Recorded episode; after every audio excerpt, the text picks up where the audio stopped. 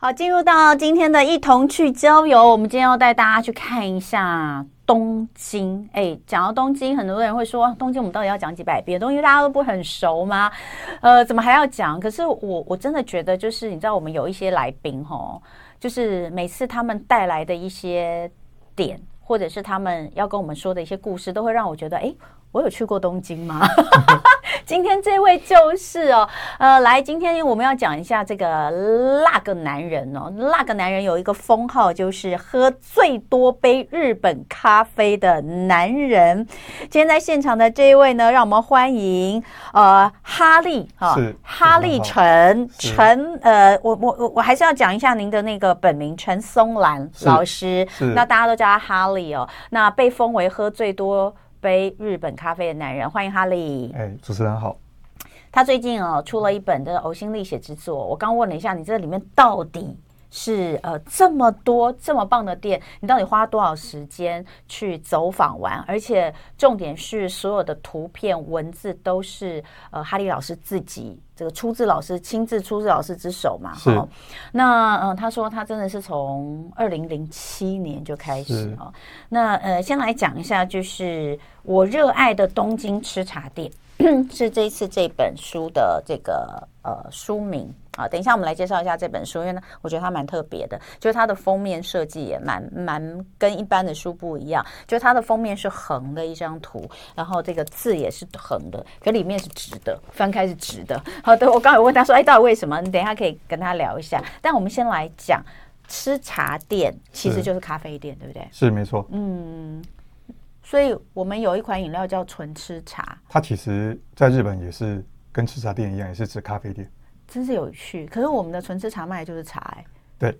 所以当初我那个我书名上面有日文，请我日文的编辑啊给我建议名字的时候，他本来建议要不要写东京纯吃茶，后来我跟他解释，因为纯吃茶在台湾哦是一款从国中喝 到大学毕业的饮料，怕为了避免误会，对对对，哦好来讲哦，就是呃，这次两个重点，一个就是东京，是然后就是咖啡，是对不对？那呃，大家知道，其实我们之前也曾经有介绍过这个日本的咖啡店，日本的特色咖啡店非常非常的多。那老师呢，直接就是用日本的呃，他们自己称就是称吃茶店，是对不对？来跟大家介绍，而且你看看哦，就光是东京就可以写这么厚一本哦，真的非常多咖啡店，到处都是啊。是日本啊、光是他们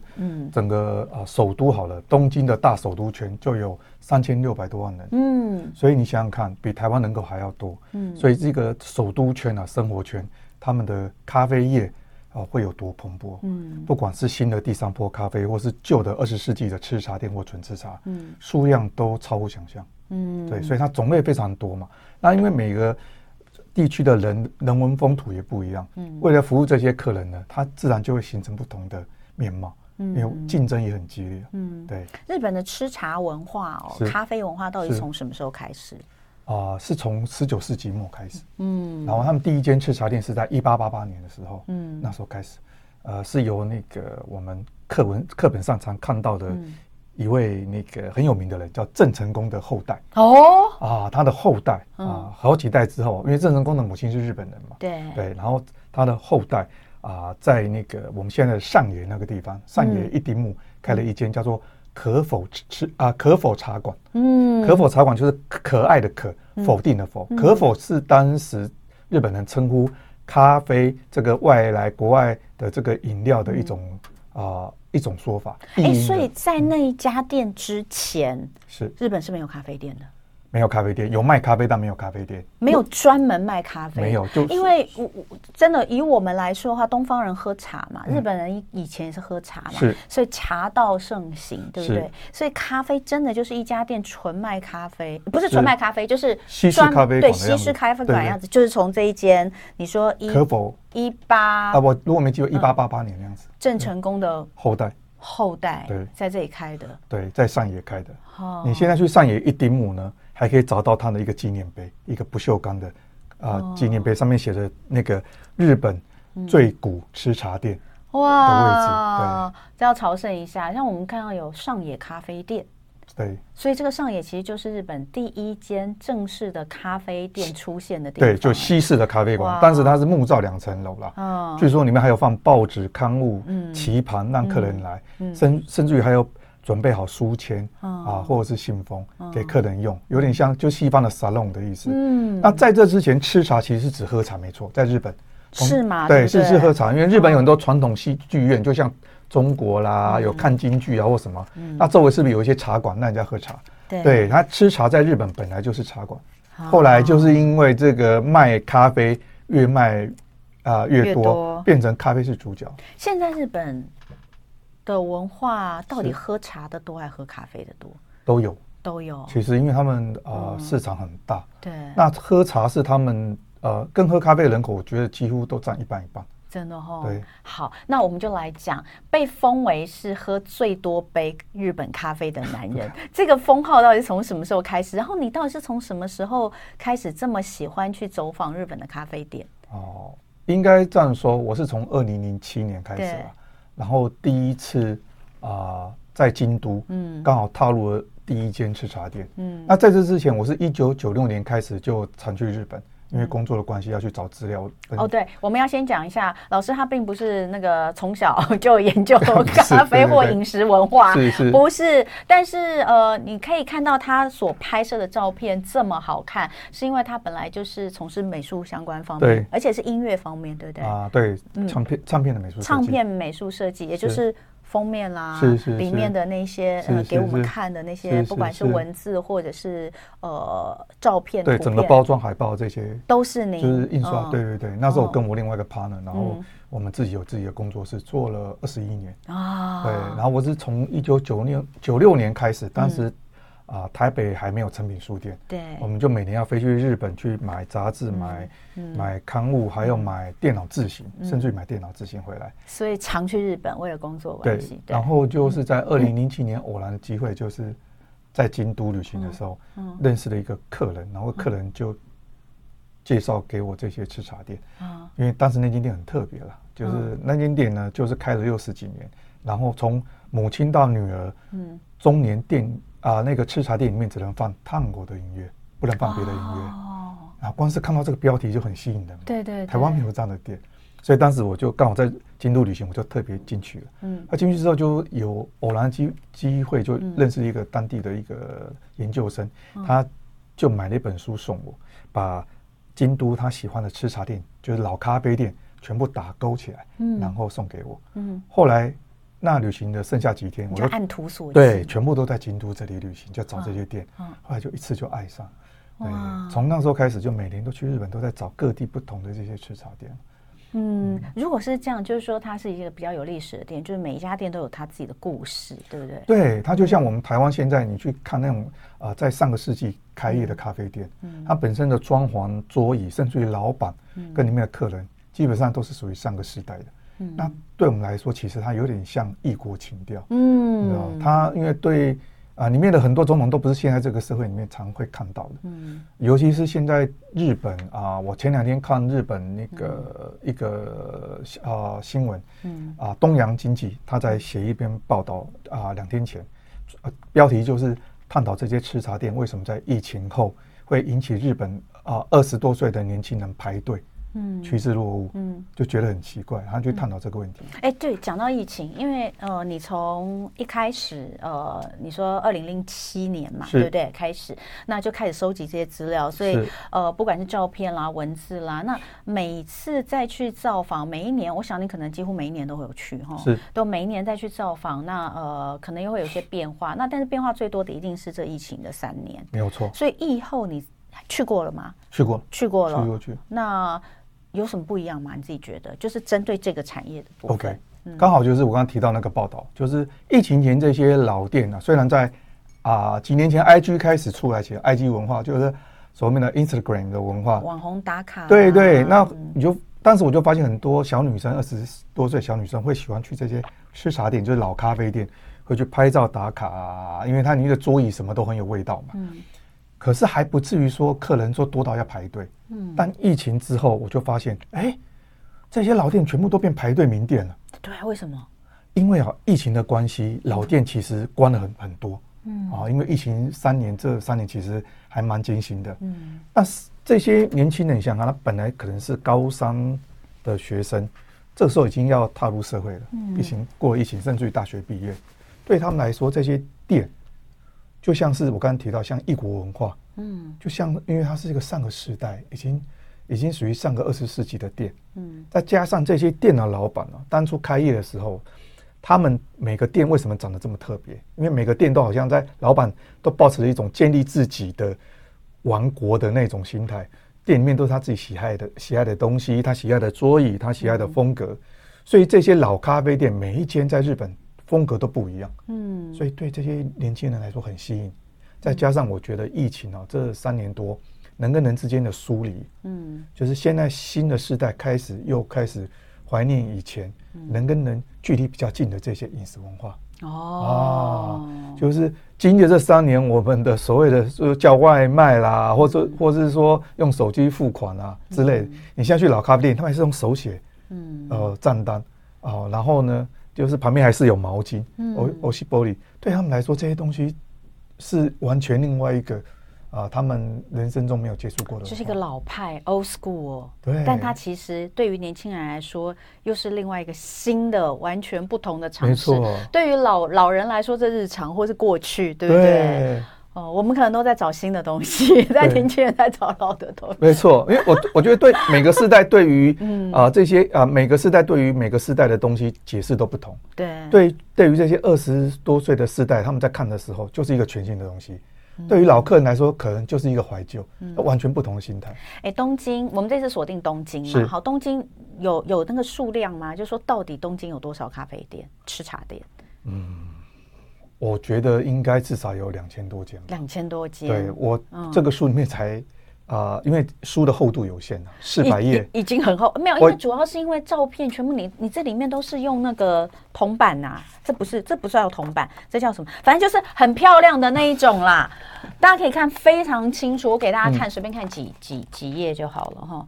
就是你看到的这个是都是用非常就是磅数比较足的是这个纸纸张来做印刷，所以它其实厚度也比一般的书要稍微厚一点点，对不对？对，然后对嗯它是徒步纸啦。对，土对布纸哎很漂对亮哎，真的很漂亮，就质感超好，就质感超然好嗯后。里面总共放了五十间店，五十间吗？对，已经到极极限了。极限呢？对，呃因为也不能放太多照片，还是要有故事要解释嘛。嗯，而且每张照片都让人看了就好想去。然后那个照片不是只有里面的陈设，呃，外面的，然后有也有人味的，有老板的是有照老板的片，是就是是因为你要讲故事嘛，对不对？对所以很棒。那等一下我们休息一下，回来我们就来开始呃，跟着哈利老师的呃这个镜头，还有他的笔触，我们去造访几间，讲不完啦，五十间怎么可能？我们挑几间来讲。好，休息一下，马上回来。好，欢迎回到生活同乐会。今天礼拜五的一同去郊游，带大家去看看东京吃茶店。那今天来到现场的是喝最多杯日本咖啡的男人哈利老师来领路。那他最近的这本呃图文书呃非常的精致。我们刚刚前面有讲到，你看哦，你在你如果今天去实体书店看到，你会看到在架上它是横着放的，哦、非常漂亮。它的书封跟书底都是横着，书封是一间店里面的照片，对不对？那呃封底是那个我们那个吃茶店前面常常会有那种好食物美样哦本，有没有？对。对，对，那食物样本做的都都很像真的，对但就他是们但他们都假的。他们的一个特别的文化。对对，然后呃，非常漂亮的两张图片，所以我在刚开始拿到的时候，因为我们拿到的时候是有胶膜包起来的时是候是，是我本来以为它打开里面是横着 的，但没有，打开来是直的。是哎，到底为什么这样？这很少有书这样设计耶。哦，当初其实会这样做是不得已的啦。简单的说，就是我们挑出了十几十几张啊适合做封面的照片，那最后啊投票出来还是这张最适合。 所以就把它做成横的。对对，纯粹就是它最能表达这个嗯吃茶店、日本吃茶店的这个味道。真的，哦它这间店是在那个封面，这间店是在那嗯个本乡三丁目，就是东京大学哦啊对面。然后它在地下室，你知道这张照片就是这里面的人，你觉得他就是就是代表这都他的日常，对不对？对，就像日常。没对，错有一个人没这样错抽着烟，对然很后悠闲，有人在看书然后有人在看书对，然后这后面后面个这位在看报纸对看报纸啊，这个是在谈事情，这个是在打 瞌睡。打瞌睡，对真的，这这个实在是就是一张图道尽日本人的生活文化。对，其实就就真的就是这一张，可以理解为什么无法放弃它。对对对，主持人观察 很细微，没错。好，那我们就回来讲到这个要来走。那其实我们刚刚已经带大家走了一间，呃，是一一那可是我们没有走那间店啊，我们是讲到说第一间这个呃最老的这个最早的源头可否茶馆。对这个地方在上野，所以是其实老师书里面在写的时候也，就说你一定要咖啡迷们，你一定要去朝圣这个东京的第一家，全日本的第一个，然后有这个遗址，对不对？对，，他的碑纪念碑，但旁边其实就距离它也有一间店是你对推荐给大家的，对不对是？嗯。那这间来给大家看一下，这个就是老师说的那个可否茶馆的遗址，对，然后它就在丘在的丘附近，没对不错。对？在丘的附近对啊，丘真的也很古老哎、看起来对，山丘的丘，这间吃茶店是在啊、地下室，对地下一楼跟二楼。嗯那日本很特别，是很多这种啊二十世纪的老咖啡店都利用那个地下室的空间开业，但是因为日本的气候比较干燥，不像台湾了、嗯，所以它不会潮湿。不会有霉味啊。对，个那再加上地下室比较安静，嗯比较不会有噪音，嗯，然后所以对他们来说，地下室其实是一个开咖啡店哦很很适合的地方，这是跟台湾比较不一样的文化。嗯，嗯，你看他们就写的就是这个地街。地接对对。纯吃茶，是是就是是位于地下室的咖啡店的意思，对不对对，然？后会叫纯吃茶这个名字也很有趣，就是日本的早期呢，一开始吃茶店刚开始的时候呢，曾经有段时间有这个女士作陪嗯哦哎啊，，就有像我们的，所以它的纯还是真的是那个意思哦。，对，他就强调，当时因为有这种女士作陪，有点像我们现在的那个酒醋小姐，哦啊，不卖色，只是陪你喝咖啡，这样吸引客人。嗯因为这样，所以就出现了纯吃茶，就强调我是纯的。哦，原来是这样。但比较有趣的是啊、在六零年代、七零年代啊，嗯那个你会看到我们一些老作家前辈他们写的文章说，当时台湾也掀起纯吃茶，对在在我们六零年代、七零年代，可是到了台湾，纯吃茶变成有有有点情色味，对呀，或是约会有粉味的，对呀，对，所以这很有趣啊，就是我刚刚就在想，你知道，因为我在看到这张照片的时候，我心里就在想，如果今天是台湾，然后它是一个牌子，在一个地下室的入口，然后上面写着“纯吃茶是”，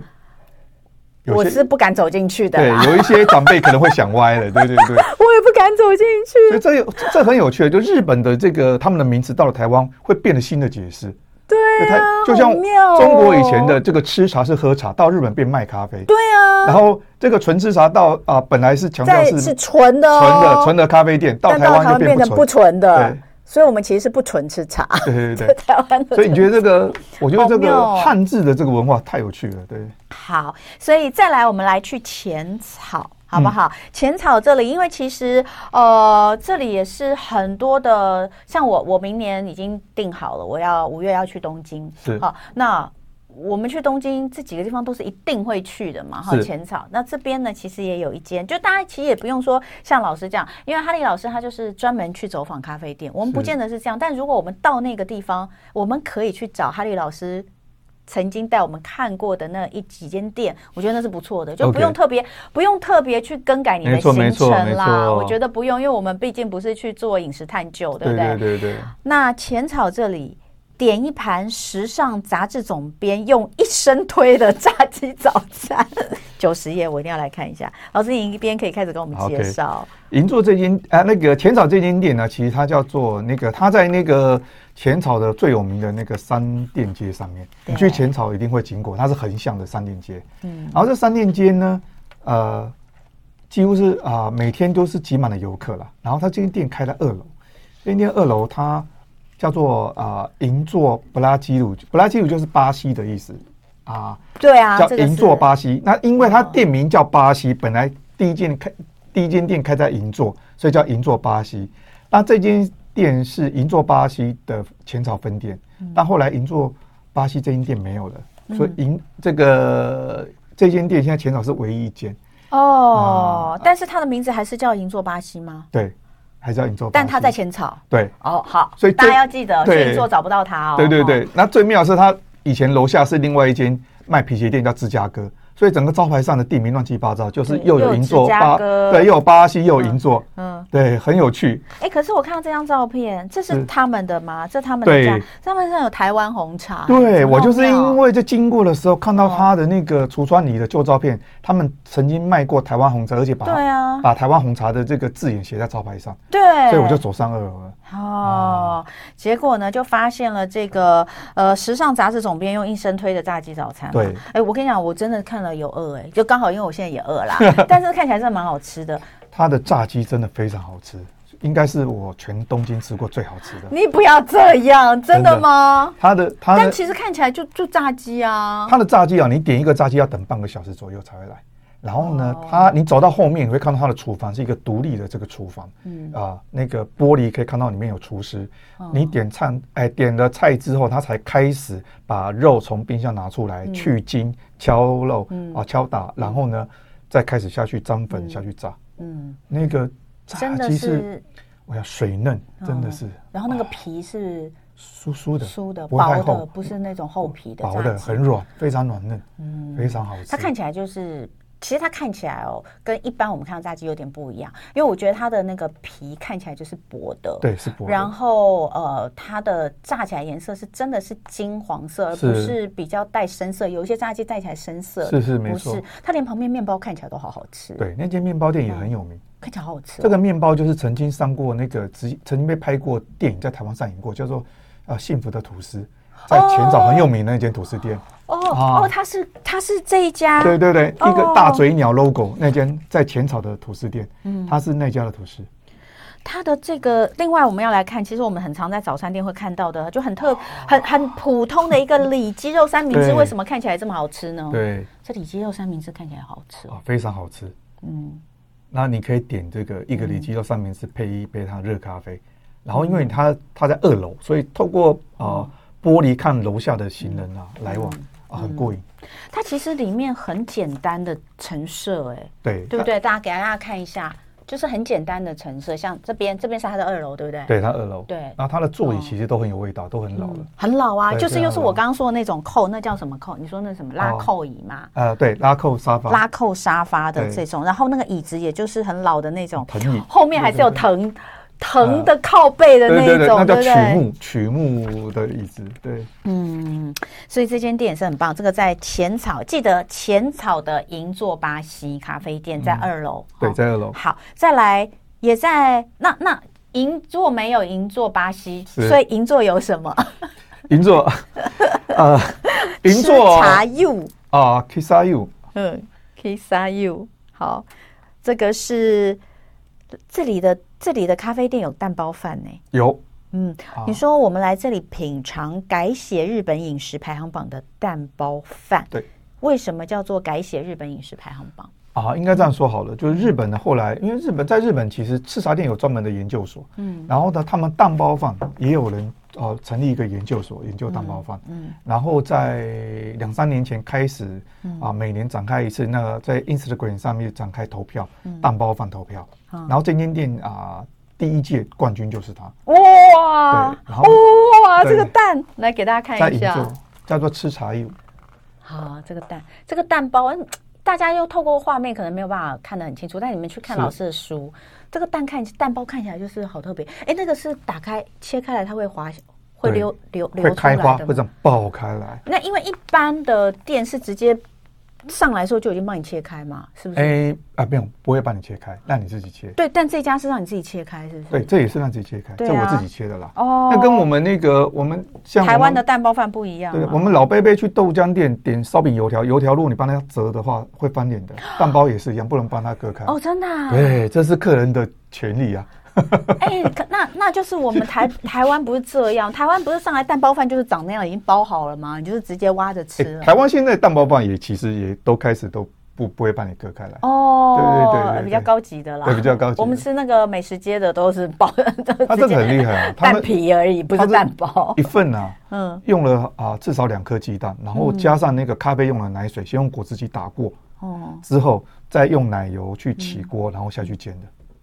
哦，好吃吗？非常好吃，超好吃的。人间美味。你到底是去喝咖啡还是去吃东西的？你这个就是日本吃茶店、老咖啡店最有趣的地方。嗯日本的吃茶店呢，如果提吃茶店，他们就要提到另外一件事情，就是里面的食物，哦，他们有所谓的定番食物，咖喱饭、蛋包饭、嗯啊，还有像什么冰淇淋苏打水啊。对我刚主持看人到你也有看很到漂对对亮对的冰颜淇淋色，苏各打种水颜色的，对，还有什么咖啡冻啊，还有厚蛋三对明对治啊，对水果三明治嗯。每在吃茶店这个老咖啡店店的文化里面呢、嗯还有另外一件事，就是这些所谓的定番食物。哦简单的说，就是日本的这些吃茶店，它就是食堂跟咖啡的结合了，跟欧洲很像。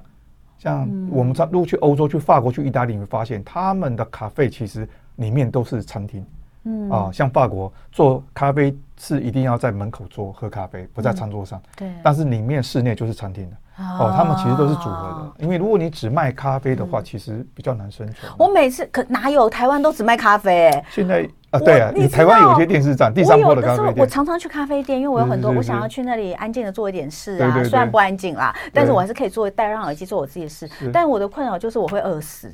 因为他们就大部分只有甜点。 那对假设有有餐有吃的，但就很简单的，可能咸的东西就是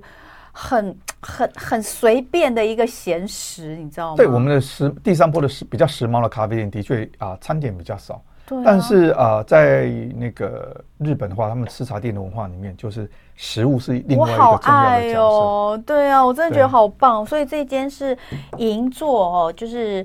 第一次做这个蛋包饭的票选，他就第一得到这日本的吗？还是东京的？啊，全日本的，全日本的在蛋包 Instagram 饭。上面投票的，好，就是吃茶柚。对，他就开在那个歌舞伎座，就是哦银座最有名那个歌舞伎座这个剧院的隔壁，嗯，它的旁边的巷子里。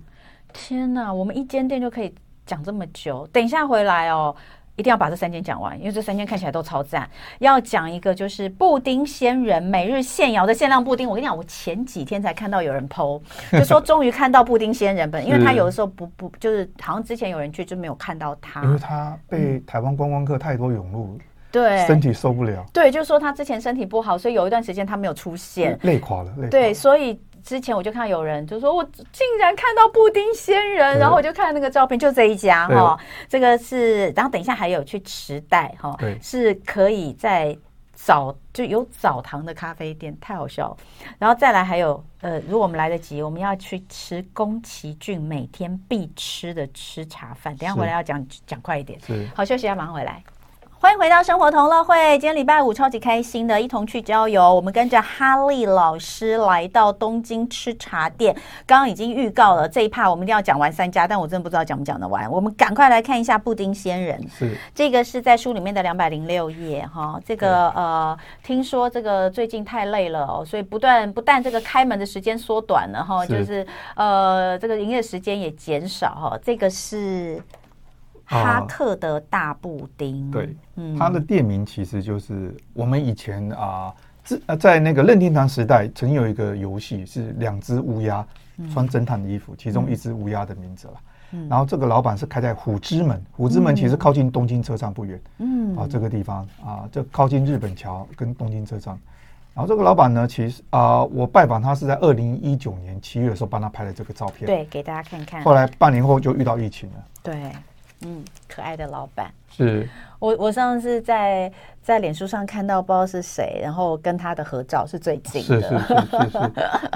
好，他当初这家店，这家店也是老店吗？是老店。非常老哦，店那他就是一开的时候就是布丁就是他的招牌嘛。对，嗯，他想了很久，他就最后因为竞争很激烈，他开业的时候当时就竞争很激烈，嗯嗯，他就想得出这个哎，这个货真价实的大布丁嗯，这他个最大初布丁到底是有多大？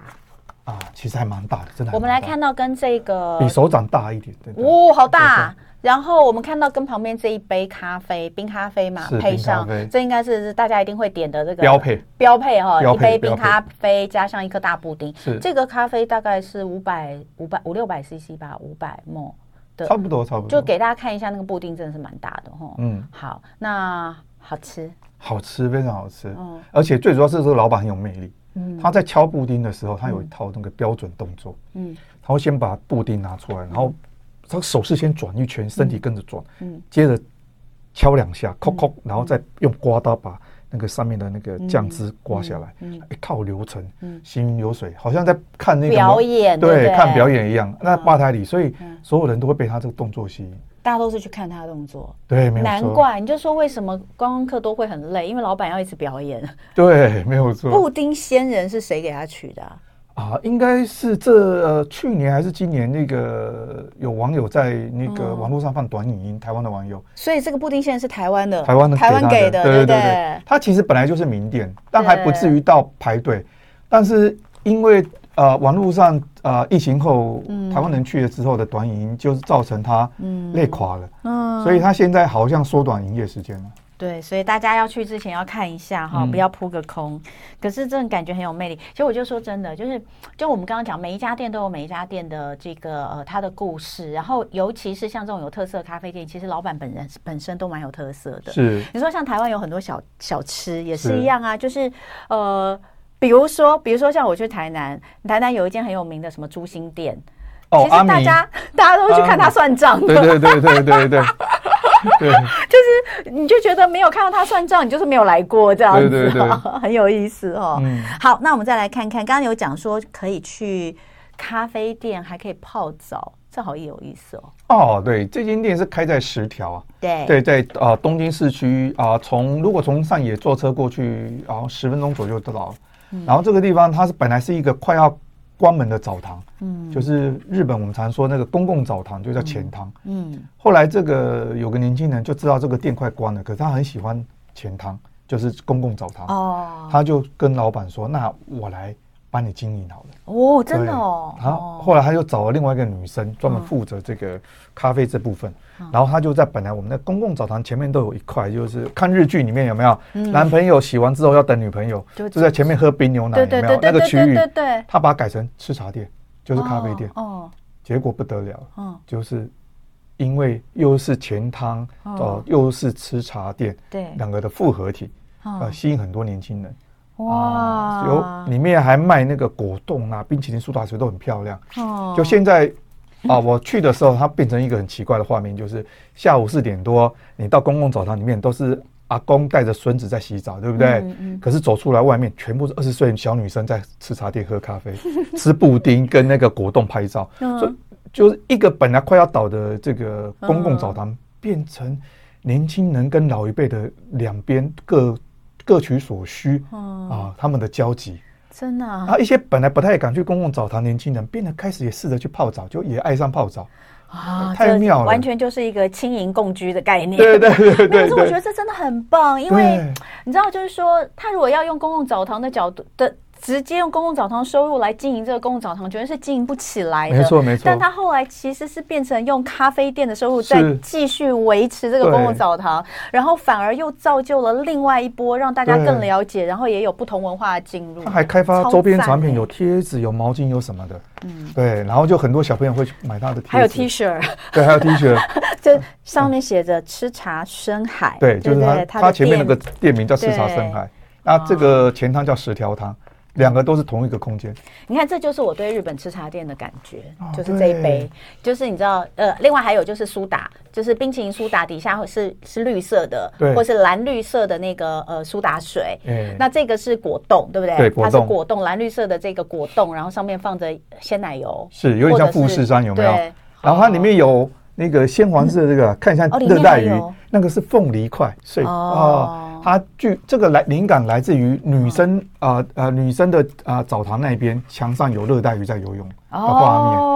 对，他就把热带鱼跟富士山两个结合在一起，所以就是呃，应该这样讲，真的是很认真在经营他的吃茶店，非常认。真。他并不是只是说哦，我搞一个地方让你这样哎，呦对，所以才可以这么红。而且它最妙的是你在泡澡的时候嗯啊，旁边的那个瓷砖的墙上呢贴了很多嗯它这些食物的手绘的广告，所以你会越泡越饿，越泡越饿，然后就想说，哦好，当嗯泡出完我去一定要到旁边吃一下。喝一对对下对，出去一定要先来一客冰淇淋苏打水才可以。怎么那么对赞？对对，对，以前是喝冰牛奶，来这边不是。哎而且它的那个，它冰牛奶也很特别哦它，的这个啦，我对看到这个，我好想喝这个哦。就我们都会喝那个一个瓶装的对玻对对璃瓶装冰对牛奶嘛，对对有对去日本泡过汤都知道，对是不对？是或者是洗过那个公共澡堂，我是没没错有啦。但是我泡汤泡出来都有喝那个冰牛奶冰牛奶。对，但是它这里的这个，它这个是咖啡牛奶吧？因为它这没个错看起来冰杯子里面是咖啡冰块，对不对？没错，哇，主持人很厉害啊！就对是大部分的咖啡牛奶、冰牛奶里面有很多口味嘛，对那大人最喜欢是咖啡牛奶。然后它比较特别是，它发想的就是把咖啡做成冰块，然后请你到冰箱里面挑有四个还三个不同牌子的鲜乳，你自己挑一个你喜欢的牌子，哦然后你他把冰块跟这个杯子送上来之后，你自己把它倒进去，综合起来变咖啡牛奶。好好哦，啊这个好噱想要、哦、这个噱头很吸引人，所以去几乎每一个人都要点一份。对呀、因为这个真的很棒，哎、这很厉害，哎，嗯真的很厉害年轻人真的是创意无穷。对，好，那最后我们要来讲，终于有讲到了宫崎骏每天都要吃的吃茶饭，哦这在哪里？这是在那个我们那个吉祥寺。嗯吉祥寺有一间叫做那个呃五藏野文库。嗯，这个这间店呢、比较有趣的是，它二楼啊是我们那个宫崎骏大师吉卜力早期哦第一个办公室的位置。哦，那据说宫崎骏啊，那个是早会常常会下来喝啊，点冰牛奶或者是吃他的咖喱饭，嗯，然后他的咖喱饭也很好吃。哎呦，我流口水了，我的天哪！对，他的咖喱饭真的很好吃。嗯，其实咖喱饭很很很简单呢。对，他他这咖喱饭对是我有给大药家味看一的下，很浓的那种。你是说有一些他们像中药的那种味道？对，它的药味其实不是中，是香料，但它日本就称为嗯香料药味呃药味，对对香对，料味很重对对对，香料味很重啊。就跟日式咖喱比较不同，因为日式咖喱是不是比较温温温顺的口感，但它的辛香料比较多。哦跟对传统我们那种日式咖喱是不太一样对，不过它也算是日式咖喱一种，因为它后来分了太多种天。哪，我肚子一直叫，然后你可以， 好难受。它有附很多小菜哦，然后你还可以加点一颗生鸡蛋，有没有嗯？那个蛋黄就打在中间，啊我的哦，那个真的很好吃。你说这是，所以因为呃，哎，这个我这家店要推荐给周木之老师啊，那个吉普力的超级无敌大粉丝，搞不好他有去过。这个好吃到舌头快吞下去了，真真的假的？真的你不要太过分，真的，你这真的很好吃，你太过分了，老师，这你这这样让我们听得到、看得到，但吃不到。真的很好嗯吃。然后它里面卖的那个一种呃，有点像布丁啊，那个是一种呃，那一种叫做巴伐利亚奶冻，嗯也很好吃。哦，这个吗？对，巴伐利亚奶冻。哦，这看起来好好吃哦。对，这看起来也好好吃哦。它是柠檬味，然后上面再放一片放一片柠檬黄柠檬。哦哇，这个也是哇，好吃到不行啊！这哦，个好吃到快哭了，哎，我的妈呀！真的。哎，你说这间店现在也是排要需要排队吗？你吃饭时希间望它不要吃呃，吃饭时间去一定遇上排队，但我可以建议大家，如果要去吃饭的话嗯，早一点。例如说，我们哦五点钟或五点半去吃，嗯你错开那个下班时间，你就会先进去。对不然我们去日本的时候哈，我们就把我们自己的生理时钟都调一下。就比如说，我们就是那个，比如说早上九点，呃早上十点。十点吃早餐，下午三点吃午餐， 反正晚上日本有很多那个开到比较晚的那种是是是什么是居酒屋啊，我们就可以晚一点再吃晚餐，是这样我是们就可以避开人群，然后都可以吃到，是太精彩了！你看哦，老师刚刚讲了大概就五家店而已哦，是不是每一家都让你就是饥肠辘辘，然后好想去看一下？重点是它里面就是它的布置、它的氛围都实在太不一样了。是我想这之所以为什么会让这个哈利老师如此着迷的一个原因哈、嗯，所以这个里面五十间老师精选的东京吃茶店，呃，这两年大家疯狂的去日本哦，我觉得你一定要有一本《按图索骥》去看一下哈，因为绝对可以让你就是呃非常一般的呃逛街买东西的 的这种呃日本行、东京行里面注入一丝文青，而且还可以喂饱你的五脏庙的这个对，很他不们一样的感觉他们几乎哦三餐都可以在里面解决。太好了！今天非常谢谢 Haley Chen 哈利老师带来这谢谢本呃我热爱的东京吃茶店大块文化哦，要这个努力用力的推荐给大家这本书。谢谢哈利老师，谢谢主持人，。谢谢。休息一下，待会儿再回到我们节目现场哦。就爱点你 UFO。